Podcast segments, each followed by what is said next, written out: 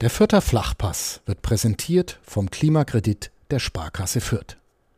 Ob Außenwanddämmung, neue Fenster oder Heizungstausch. Sanieren Sie Ihre Immobilie einfach und günstig, ohne Grundschuldeintrag bis 50.000 Euro.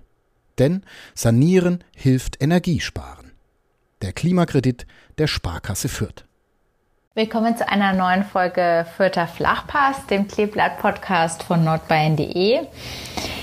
Diesmal zu Gast äh, sein wird Anton Stach, der, ja, kann man schon sagen, Shootingstar der Spielvereinigung Kräuter Fürth. Er kam im Sommer vom VfL Wolfsburg aus der zweiten Mannschaft und hat sich mittlerweile im Zweitligateam des Kleeblatts äh, durchgesetzt, ist Stammspieler auf der, auf der Position 6 im defensiven Mittelfeld, zieht er die Fäden und ähm, ja, wurde dann sogar für die U21 äh, Nationalmannschaft und für die EM nominiert. Eine sehr spannende Person, mit der wir gleich ein bisschen sprechen können.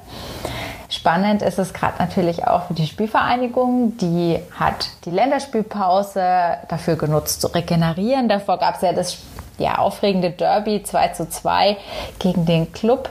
Dann ging es in ein bisschen Pause. In der Zeit haben auch wir im Vierter Flachpass einmal durchgeatmet. Und jetzt beginnen wir den Saisonendspurt.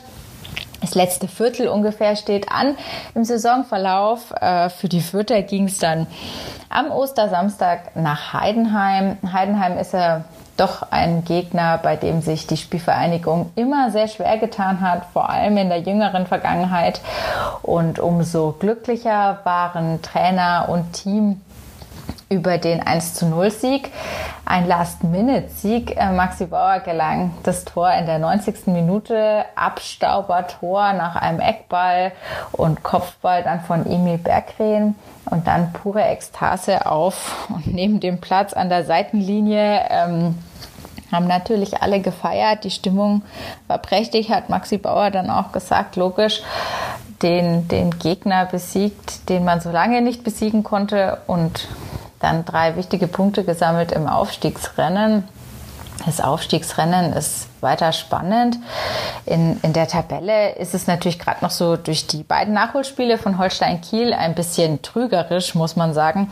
Dennoch, das Kleeblatt ist Tabellendritter, hat diese in Anführungszeichen magische Marke von 50 Punkten nun eingeholt, hat 50 Punkte. Der HSV ist punktgleich auf Rang 2 mit dem etwas besseren Torverhältnis.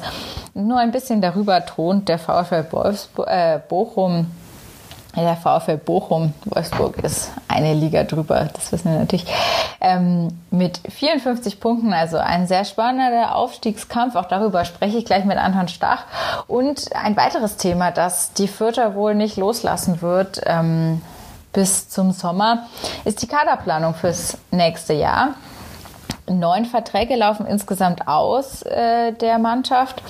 Zwei Spieler haben ja schon vor längerer Zeit bekannt gegeben, dass sie den Verein verlassen werden. David Raum geht zu TSG Hoffenheim nach dieser Saison und Sebastian Ernst wird sich dann Hannover 96 anschließen. Ostermontag wurde dann ein weiterer Abgang bekannt, ablösefrei. Paul Jeckel ähm, wechselt dann im Sommer ebenfalls in die Bundesliga zu Union Berlin.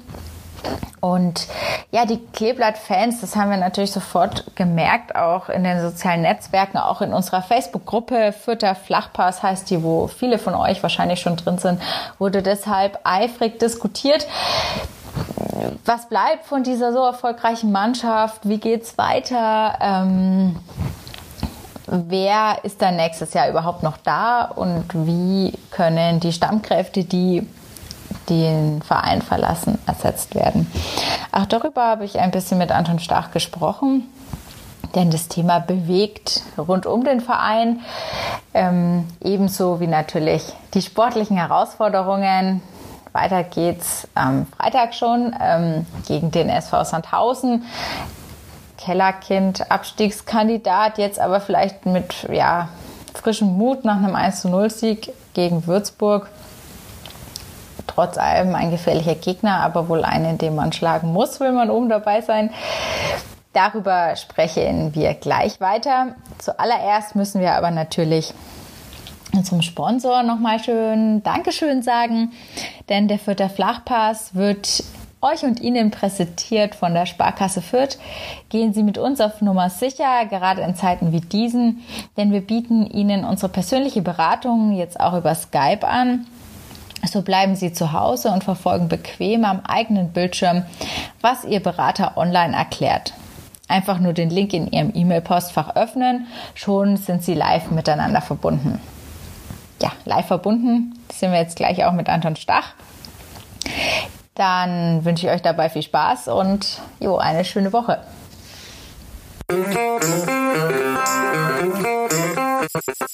Vierter Flachpass, der Kleeblatt-Podcast von nordbayern.de.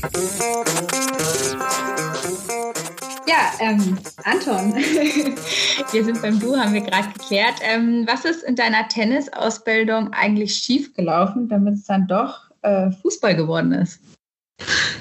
Ja, ich denke, ähm, in meiner Ausbildung ist eigentlich gar nichts schiefgelaufen. Ähm, es war einfach meine persönliche Entscheidung. Ähm, es lief ziemlich gut sogar im Tennis früher. Also ich war relativ gut dabei auch und musste mich dann aber irgendwann dementsprechend entscheiden, weil ich denke, dass man nicht äh, sich auf beides konzentrieren kann, also auf Fußball und auf Tennis gleichzeitig. Und ja, da hat mir der Mannschaftssport schon ein bisschen mehr zugesagt, muss ich sagen. Und deswegen war es auch überhaupt keine Entscheidung gegen. Ähm, gegen das Tennis, sondern einfach für den Fußball.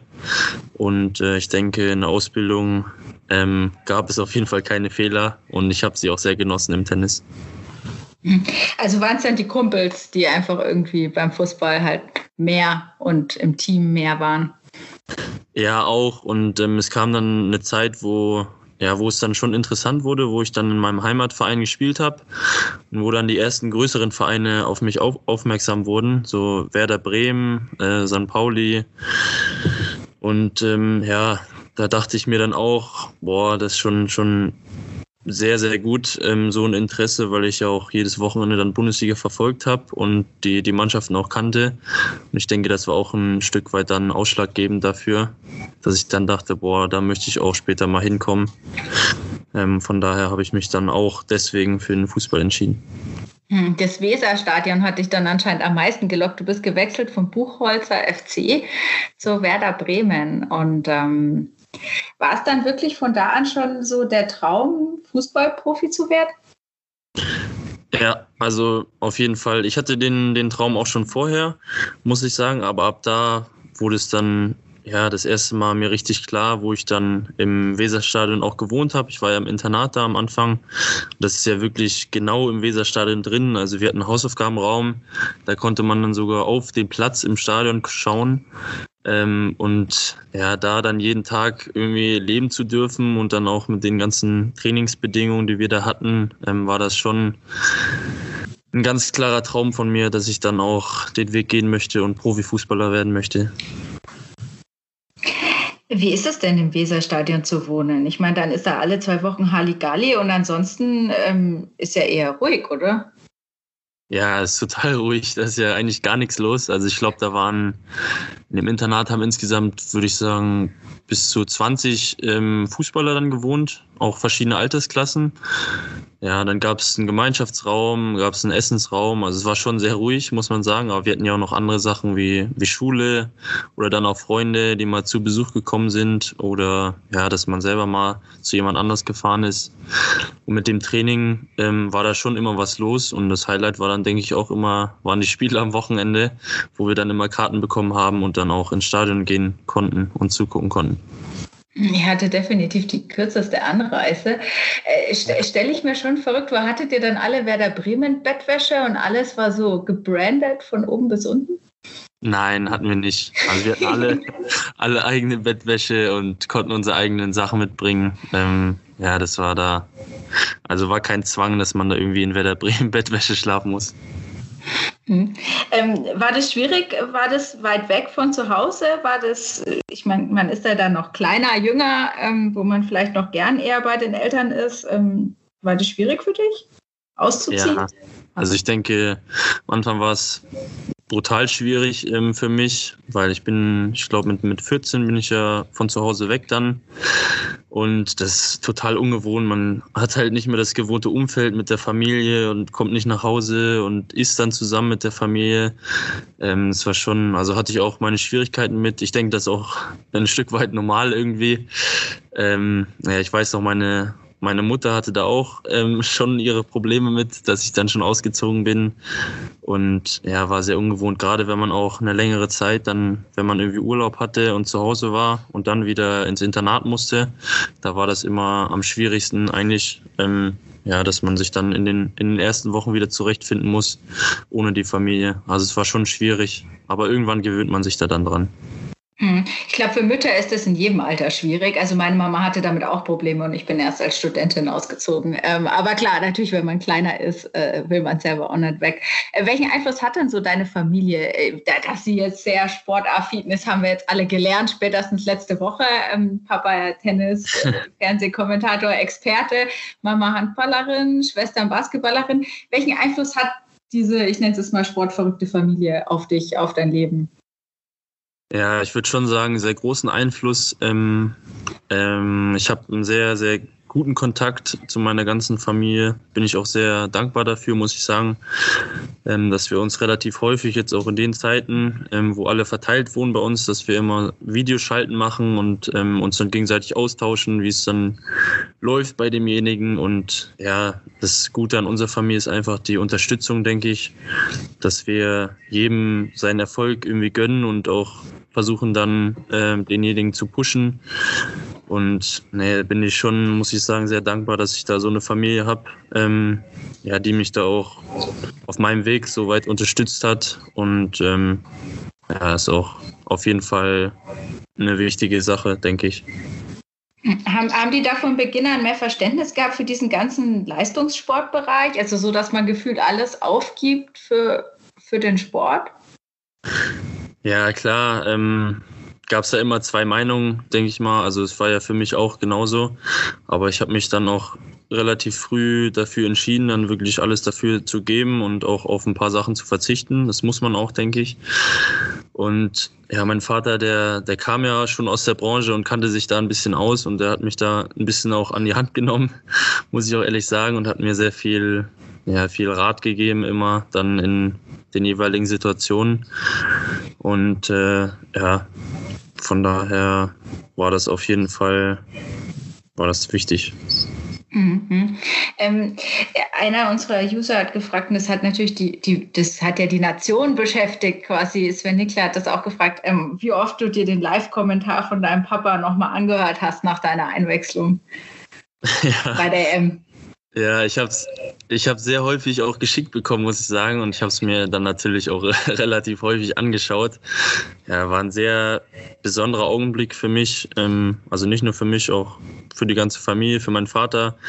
Und also oft genug kann man sich das gar nicht angucken, so an meiner Stelle. Ich bin auch, also ich möchte es auf jeden Fall für immer behalten, weil das einfach ein sehr besonderer Moment ist. Und ähm, ja, mir wurde es dann auch häufig, also ich hatte dann auch ein Interview, musste ich geben, da wurde es mir dann auch gezeigt. Ähm, und deswegen habe ich die Szene jetzt, kenne ich eigentlich in- und auswendig schon. ähm, ich weiß, ich habe das manchmal, dass ich glaube, das ist normal, dass mir meine Mama manchmal peinlich ist. Hast du das manchmal auch, dass dir dein Papa dann manchmal peinlich ist, was der im Fernsehen erzählt? Nee, eigentlich gar nicht. Also ich weiß ja auch, dass mein, mein Vater jetzt gerade, wenn er auch Fußball kommentiert, dass er ja auch früher selber relativ hoch Fußball gespielt hat und auch Tennis. Und deswegen, also ich ähm, glaube da total an ihn, was er auch erzählt. Wir tauschen uns auch immer, wenn wir zusammen mal Bundesliga schauen oder so, sind wir oft der gleichen Meinung. Und ja, ich muss schon sagen, dass er sehr, sehr viel Ahnung vom Fußball auch hat und dass ich sehr viel lernen kann von ihm. Deswegen ist mir eigentlich gar nichts peinlich, was er sagt. Bist du auf jeden Fall schon ein Stück reifer als ich. Nein, Quatsch. Ähm, genau, du kamst äh, zu U21 EM. Ich sag mal, es war dein, dein erster Einsatz so in diesem ganzen DFB-Zyklus, dann gleich eine EM, aber natürlich so eine komische EM, war ja irgendwie in dieser Corona-Saison ähm, so reingeschoben in die normale Spielzeit. Ähm, was hast du dort erlebt? Ja, ich habe äh, sehr, sehr viel erlebt, auf jeden Fall. Ähm, dadurch, dass es, äh, wie du schon gesagt hattest, mein, mein erster Einsatz, egal für welche Altersklasse, für den DFB war.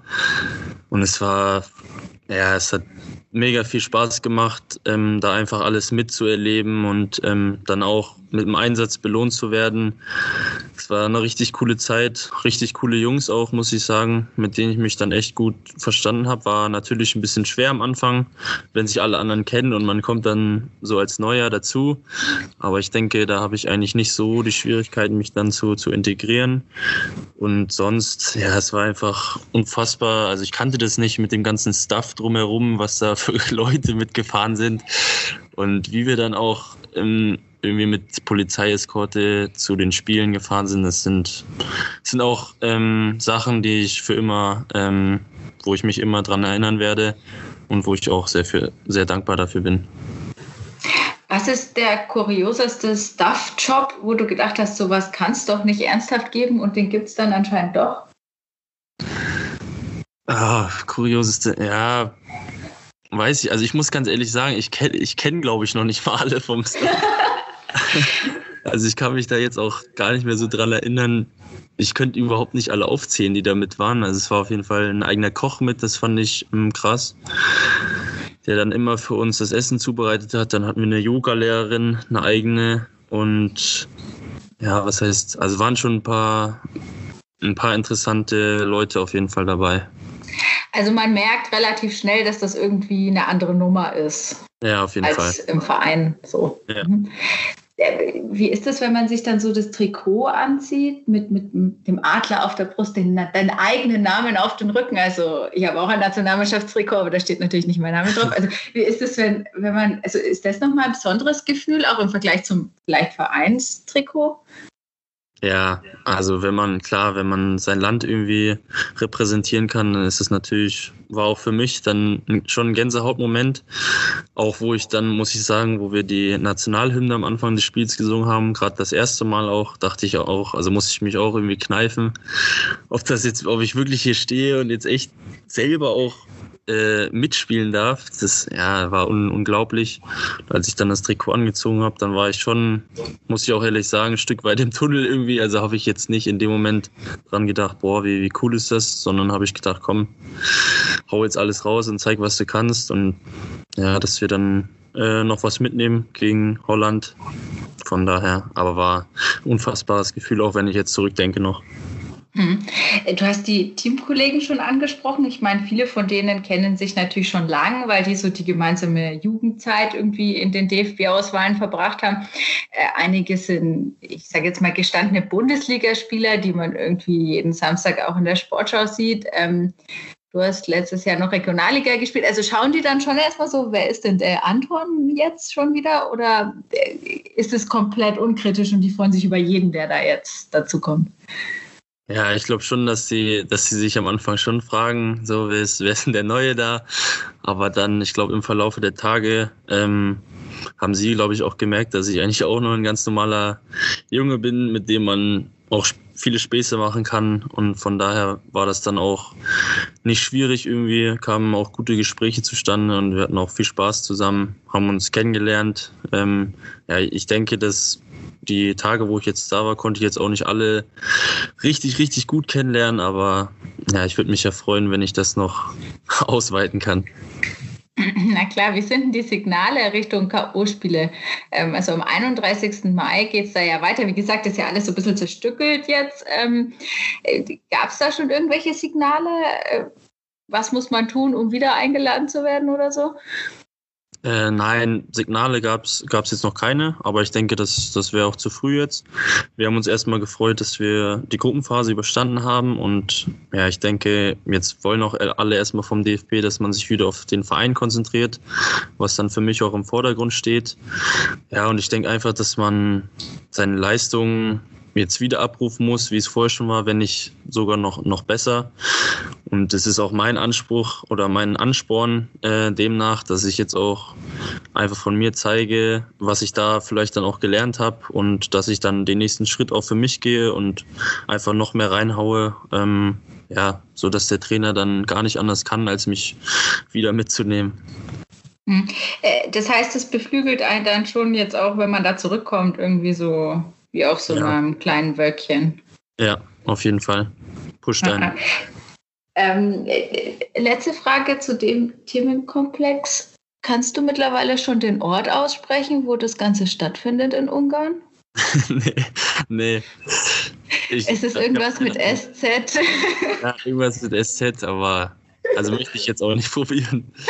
Ich auch nicht. Ich hatte es gehofft, ich kann es an dich abschieben, aber äh, das ist ja auch gar nicht unser Hauptthema. Äh, ja, nur immer wieder. Äh, merkt man, wenn man so international reist, im Sinne, dass es wirklich international ist, oder ist man dann doch sehr in seiner Blase? Also gerade jetzt wahrscheinlich.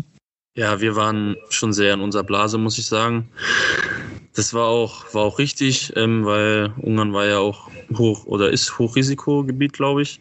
Und ähm, ja, ich denke, dass äh, das da genau richtig war, dass wir fast, also wir hatten ja überhaupt keinen Kontakt irgendwie zur Außenwelt, haben uns dann nur auf uns konzentriert, waren nur unter uns und ähm, nach strengen Auflagen.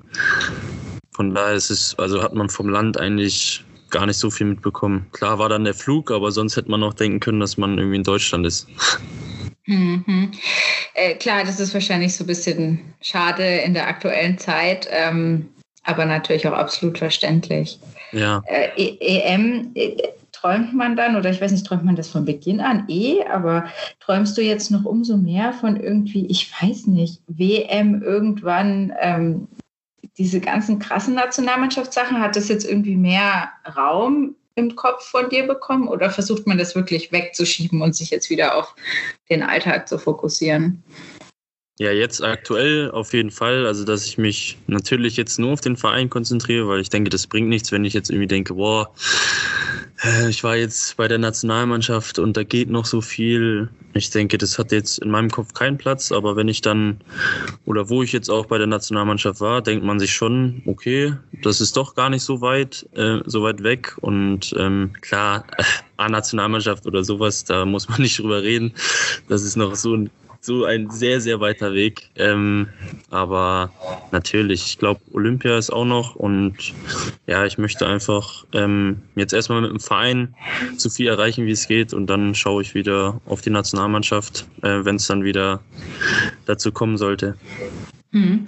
Äh, der, der, Weg ist lang und steinig. Äh, so könnte man, glaube ich, auch so ein bisschen die Vergangenheit beschreiben bei dir. Also es ist ja alles so ein bisschen, ähm, wenn man jetzt, ich nenne jetzt einfach mal einen, Maxi Bauer anschaut, der ist von seinem Heimatverein äh, zur Spielvereinigung gewechselt und ist dann da zu den Profis aufgerückt. Das war ja bei dir ein bisschen anders, sag ich jetzt mal. Äh, bisschen unstet. Werder Bremen haben wir gerade schon angesprochen, Oldenburg, Osnabrück. Dann Jeddelo, ja. für einen Franken so ungefähr wie irgendwo, aber nicht hier. Und Wolfsburg kennt man da wieder. Aber also sehr viele Stationen irgendwie ähm, so im Rückblick. Was, was war da los? Warum war das so unstet und war das vielleicht sogar gut? Ja, gut. Also ich denke auf jeden Fall, dass jeder Schritt, den ich gemacht habe, ein sehr guter war. Also ich bereue überhaupt keinen Schritt ähm, zu keinem Verein. Und ich denke, dass ich am Anfang, wo ich ähm, bei Werder auch dann im Internat war, ähm, denke ich, war mein Problem, dass ich am Anfang, man kann es kaum glauben, dass ich einer der kleinsten und, und schmächtigsten irgendwie war auch. Und dass ich da ein Stück weit meine Probleme hatte, mich dann auch irgendwie durchzusetzen und ähm, ja, dass ich da dann halt Umwege gehen musste und auf meinen Körper erstmal warten musste, sage ich mal. Dann habe ich ja einen riesen Schuss gemacht. Und dann war es für mich sehr, sehr wichtig, dass ich gerade ähm, wenn man erst in den Herrenbereich kommt, dass ich da Spielpraxis habe und dass ich dann nicht irgendwie auf der Bank sitze irgendwo und deswegen kam ich dann auch zu Yellow 2, heißt es übrigens. Also nicht nur Yellow, sondern Yellow 2 heißt der Ort auch tatsächlich. Ach, der Ort heißt so, das ist keine Reservemannschaft, okay. Nee, nee, das, Hilfe, Hilfe. Okay. Ja, ich wurde auch so häufig schon gefragt, wo denn eigentlich die erste dann spielt. Ja. Das war einfach der Ort. Ja, korrekt. Und ähm, ja, das war natürlich ein, ein, Glücksgriff dann für mich, war auch schon in der, in der Regionalliga. Und da hatte ich dann meine Spielpraxis, konnte mich ähm, an den Herrenbereich gewöhnen. Dann kam mein Körper auch immer weiter dazu und äh, ja, meine Spielweise dann auch. Und in Wolfsburg bei der zweiten Mannschaft hatte ich ja dann erstmal, kam ich verletzt hin, hatte ja auch einen kleinen Rückschlag irgendwie. Aber dann habe ich mich ja, durch die Top-Bedingungen, die es da gab, auch zurückgekämpft und wurde dann auch zum Stammspieler. Ja, und da habe ich dann auch mich nochmal weiterentwickelt, auch athletisch, ähm, von der Dynamik her. Das war sehr wichtig, auch für mein heutiges Spiel jetzt. das heißt, irgendwann bist du auf einmal plötzlich gewachsen und dann haben alle Verwandten gesagt, oh Gott, ist der groß geworden. Äh, wie alt warst du da? So zehn Zentimeter in, weiß ich nicht, zwei Monaten oder so? Ja, also es war unfassbar viel und unfassbar schnell. Ich glaube, das war ähm, ja relativ spät. Ich glaube, es war mit 17 oder mit 18. Also da kam dann auf einmal so ein Riesenschuss wirklich. Und ja, dann musste natürlich, also dann war ich lang, sage ich mal. Da musste ja der Körper auch erstmal ein bisschen nachziehen. Das hat dann auch seine Zeit gebraucht, dass ich dann erstmal zurechtkomme mit, äh, mit der neuen Körpergröße. Und ja, das hat sich dann aber gut schnell eingependelt eigentlich. 1,94, nur um das jetzt, weil wir im Podcast sehen wir dich ja nicht. Äh, die meisten kennen dich vom Spielfeld, aber auch da wirkt das natürlich nochmal anders. Also 1,94 ist ja. jetzt ist jetzt die aktuelle Größe und wahrscheinlich dann auch die endgültige mal sehen. Ähm, ja, äh, ist, ist Werder dann so dein, dein Heimatverein oder dein das, wo man doch dann mehr damit verbindet? Ja, Heimat, Heimatverein direkt würde ich eigentlich nicht sagen, aber klar, wenn man da vier, fünf Jahre irgendwie in der Jugend gespielt hat und das auch seine erste Station irgendwie war, ähm, dass man da im Internat war, habe ich auch meine Schule zu Ende gemacht. Also da verbindet man schon sehr viel mit. Dann haben wir jetzt, durften wir auch schon im Weserstadion spielen. Das war auch ein sehr besonderer Moment für mich. Ähm, und ich schaue auch, wenn ich Bundesliga gucke, gucke ich auch immer auf Werder. Ähm, wie sie spielen. Und klar, ähm, durch die Vergangenheit ist man da ein Stück weit schon mit verbunden. Aber Heimatverein direkt würde ich eigentlich nicht sagen.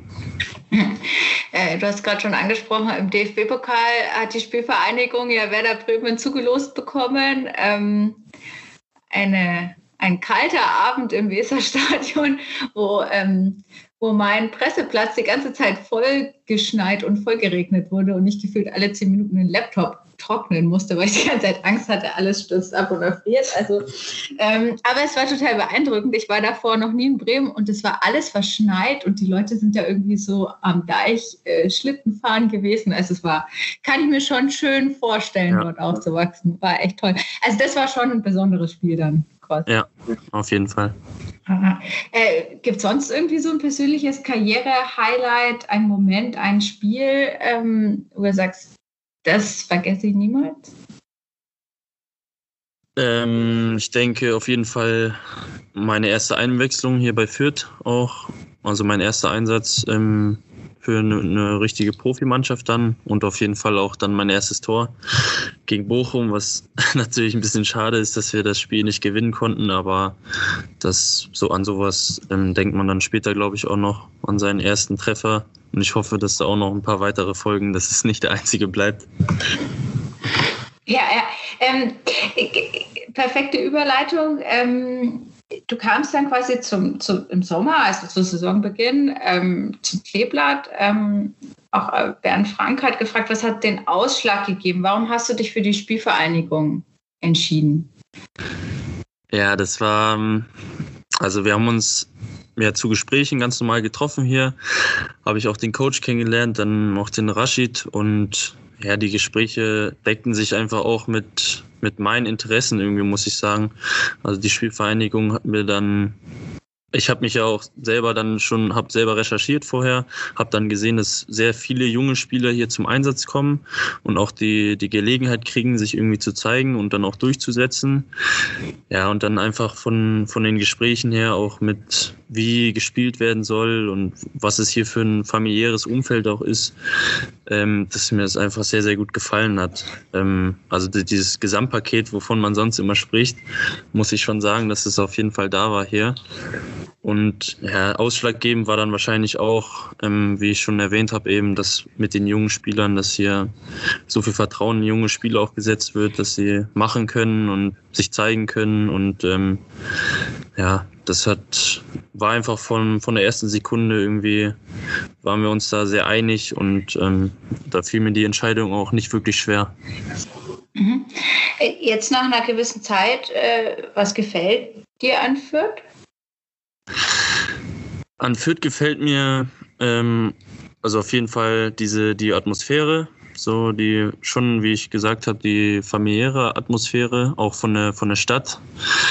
Dann ja, mit Nürnberg hast du ja auch eine Stadt in der Nähe, die auch, die auch schön ist. Leider muss ich sagen, konnte ich noch nicht ich so. Darf man nicht so laut sagen hier in diesem Podcast. Ja, nein, nein bezogen, jetzt, bezogen jetzt auf, ähm, auf den Alltag. Also, dass man klar. da mal in die Stadt gehen kann und was, was anschauen kann. Das ist mir schon klar. Ähm, aber ich konnte ja durch Corona jetzt noch nicht wirklich viel ähm, sehen auch oder viel machen. Ähm, aber sonst einfach die, die Atmosphäre ist sehr entspannt, gefällt mir und das Wetter ist auch häufig, häufig besser hier als im Norden, muss ich sagen. Also auch wenn es jetzt gerade nicht wirklich so gut ist, aber auch wo ich hierher kam, war sehr, sehr gutes Wetter und nee, es gefällt mir einfach. Hm, sehr, sehr, schön, genau. Also wir haben heute irgendwie, es schneit jetzt komischerweise wieder, aber ansonsten hast du natürlich für euch recht. Ähm, ja. äh, wohnst du in Fürth? Bist du wirklich dann so städtisch geworden hier? Ja, also in der Innenstadt wohne ich nicht, aber also ich fahre fünf Minuten, glaube ich, direkt in die Stadt. Und von daher ist es jetzt kein weiter Weg für mich. Und ich fühle mich auch sehr wohl, wo ich wohne. Mhm. Ähm, Stefan Heise hat gefragt, ähm, also einer unserer User, wann realisiert man als junger Spieler, der aus der vierten Liga kommt, haben wir jetzt gerade schon besprochen, Regionalliga, dass man in der zweiten Liga nicht nur mithalten kann, sondern auch herausragen kann? Ist das schon irgendwie in der Saisonvorbereitung, im Training, in Liga-Einsätzen? Wann merkt man, dass mehr geht? Ähm, ja, am Anfang ging es mir, also wo ich hier hingekommen bin, ging es erstmal darum, klarzukommen mit der ganzen Intensität und ähm, ja, einfach der neuen Liga, der neuen Herausforderungen. Da hatte ich auch natürlich, denke das ist normal, wenn man zwei Ligen oder eine Liga überspringt, dass man da seine Probleme hat. Aber dann habe ich einfach probiert, an mir zu arbeiten, auch athletisch und ähm, ja, auch fußballerisch natürlich taktisch. Und ja, wenn man da einfach jedes Training irgendwie immer, immer alles aus sich rausholen will, ähm, dann wurde ich auch belohnt durch die, die Einsatzzeiten dann und dann in den Spielen, klar wenn du da auch voll reinhaust, dann, dann merkst du schon nach einer Zeit, oder habe ich jetzt auch gemerkt, dass ich da echt ähm, nicht nur mitspielen kann, sondern dass ich da auch selber versuchen kann, durch, durch meine Aktionen dann auch ja, versuchen kann, dem Spiel einfach meinen Stempel aufzudrücken und dann, wenn es geht, immer einen entscheidenden Pass zu spielen oder einen entscheidenden Zweikampf zu gewinnen, das, das merkt man dann schon. Es war am Anfang so, dass, ähm, ja, dass du gleich Spielzeit bekommen hast, aber halt als Einwechselspieler. Und dann äh, ging es irgendwie so los mit, kommen wir jetzt gleich auch noch drauf, mit Sandhausen, das Hinspiel äh, von Beginn an ähm, und so weiter. Und dann eigentlich richtig festgespielt. Ist es dann auch so, dass man irgendwann merkt, okay, man ist richtig angekommen, ähm, vielleicht sogar schneller, wie man gedacht hat? Ja, schneller auf jeden Fall. Also schneller angekommen, dann auf jeden Fall. Gerade wenn, wenn du schon gesagt hast, dass ich dann mich irgendwie festgespielt habe und auch regelmäßig ähm, viel Spielzeit bekommen habe, dann, dann denkt man schon, denkt man schon daran. Hm. Äh, Bochum, das Tor hast du auch schon angesprochen, es war beim 1 zu 2 leider verloren, aber trotzdem auch das Tor erzielt. Ähm, zur Saison. Ich meine, es ist ja irgendwie so, bei allen läuft es gut, sonst wird es insgesamt nicht so gut laufen.